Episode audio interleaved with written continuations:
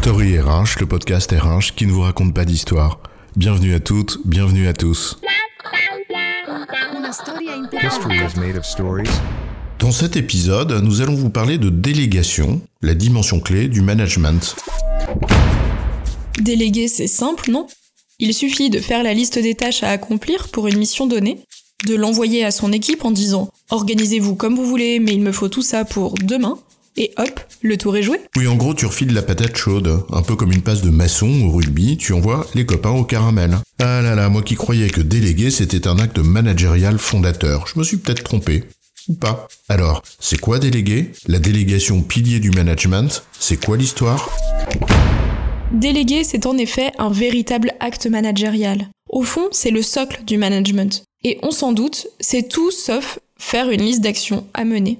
Surtout celles que j'aime pas, comme par hasard. Et précisément parce que c'est un exercice finalement complexe, c'est beaucoup plus riche aussi. En fait, déléguer s'articule autour de trois mots-clés. Autonomie, contrôle, confiance. Commençons par le premier, l'autonomie. Au fond, déléguer, c'est donner une zone d'autonomie sur un sujet donné à un tiers. Je te confie une responsabilité que tu acceptes et qui se matérialise d'ailleurs souvent par des objectifs, chiffrés ou non, qui décrivent le résultat attendu.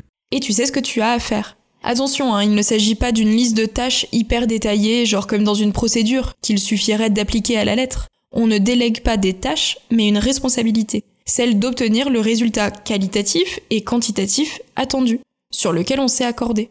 Avec de grands pouvoirs viennent de grandes responsabilités. Et ces responsabilités s'inscrivent dans un cadre, des délais à respecter, un budget, etc. Et toutes ces contraintes qui constituent le cadre doivent être expliquées au moment de la délégation. En fait, il faut considérer la délégation comme un contrat. Bah, on aime bien en connaître tous les termes avant de signer. Fini les petites lignes, écrit en tout petit en bas de la page. Quand on délègue, on explicite. Le plus possible. Ça évite les mauvaises surprises, d'un côté comme de l'autre d'ailleurs. On clarifie les attentes mutuelles et ce qui permettra d'en apprécier la satisfaction. Car dans ce cadre-là, la personne à qui on délègue la responsabilité est libre de s'organiser comme elle veut. Elle se gouverne elle-même dans un cadre établi. Liberté dans un cadre, c'est la définition même de l'autonomie. Et c'est la raison pour laquelle il faut non seulement expliciter le plus clairement possible les attendus, mais aussi les marges de manœuvre. Le délégataire doit en effet disposer de points de repère pour apprécier la nature et l'intensité des initiatives qu'il peut prendre. Attention, déléguer ne veut pas dire que je me déresponsabilise, ce n'est pas parce que je confie une responsabilité à quelqu'un que je m'en lave les mains. Et c'est pour cela qu'il y a un deuxième mot-clé, contrôle. Une petite parenthèse d'ailleurs pour tous ceux qui défendent le management bienveillant et positif. Contrôler ne va pas à l'encontre de cette bienveillance, au contraire. Contrôler, c'est s'assurer, avec des jalons réguliers, que nous avançons dans la bonne direction. Et il ne s'agit pas de juger d'un doigt accusateur la personne en tant que telle, mais de regarder avec elle où elle en est par rapport à l'objectif et surtout chercher à ajuster les moyens à sa disposition, l'aider, la questionner, l'orienter, lui apporter un regard extérieur, user de son esprit critique. Bref, chercher à faire progresser la personne et ses compétences, mais aussi le projet. D'ailleurs, quand on parle de feedback, bah, c'est bien de ça dont on parle. Faire un retour sur le travail et les résultats. Et on n'attend pas la fin du projet pour le faire. Au fond, rien de plus bienveillant que ces points de contrôle lorsqu'ils sont bien orchestrés. Et ces points de contrôle sont plus ou moins rapprochés, plus ou moins détaillés, ça dépend d'abord de la nature de l'activité et des contraintes auxquelles elle est soumise. Mais ça dépend aussi de la confiance mutuelle. Confiance, c'est notre troisième mot-clé. D'ailleurs, la confiance n'exclut pas le contrôle. Et l'inverse est vrai aussi. Cette confiance repose sur les capacités de la personne, ses compétences, mais aussi sur son attitude. Est-ce qu'elle se montre digne de confiance? Est-ce que les valeurs qui sont les siennes sont alignées avec celles de l'entreprise, le projet et la responsabilité que je veux lui confier? Pour qu'une délégation se passe bien, il faut bien sûr que le manager lâche prise, qu'il accepte de faire confiance. Mais il faut aussi que le collaborateur se montre digne de cette confiance accordée, en donnant de la visibilité sur son avancement par exemple. En définitive, la confiance est le socle de toute pratique managériale, mais c'est un autre sujet. Mais à quoi ça sert tout ça? Ça m'a l'air vachement compliqué ton truc. Moi je travaille très bien tout seul. Ou alors je dis juste à chacun ce qu'il a à faire, et il le fait, et il la ferme. Point. Tu connais l'adage, seul on va plus vite, mais à deux on va plus loin. Au fond, déléguer, ce n'est pas pour gagner du temps là, maintenant, à un moment donné, mais bien pour construire un projet ensemble. On ne fait pas que collaborer, on coopère. Et on ne doit jamais perdre de vue ce projet. L'équipe existe pour une raison. Elle contribue au projet de l'entreprise. Il y a donc des activités à répartir et c'est de la responsabilité du manager d'organiser le travail au sein du collectif pour être efficace.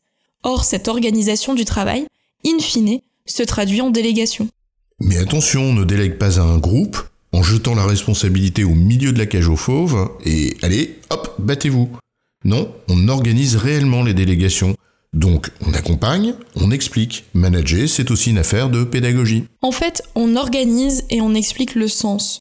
Et dans le cadre de la délégation, donner du sens, c'est surtout expliquer le lien entre la responsabilité que je te donne, là, maintenant, et le projet auquel on contribue tous ensemble. Et si ce lien n'existe pas ou qu'il est difficile à expliquer, bah c'est certainement qu'il faut reprendre la délégation au début et se questionner sur l'activité en tant que telle. Au-delà de la contribution efficace au projet, il peut y avoir un objectif sous-jacent à une délégation, le développement de la personne à qui on délègue la responsabilité. Parfois on a besoin d'aller hyper vite, alors on délègue au super expert qui est compétent à 200% et qui va nous faire ça très très vite, très très bien, avec une très grande autonomie. Et parfois, cet expert on ne l'a pas, ou il n'est pas disponible, ou justement cette activité c'est l'occasion de faire grandir quelqu'un d'autre sur ce sujet. Alors, soit la personne n'a pas 100% des compétences requises, mais elle nous a démontré sa capacité à progresser. Alors, on délègue à cette personne pour la faire progresser, tout en adaptant les points de contrôle, peut-être plus réguliers pour s'assurer que tout roule comme il faut.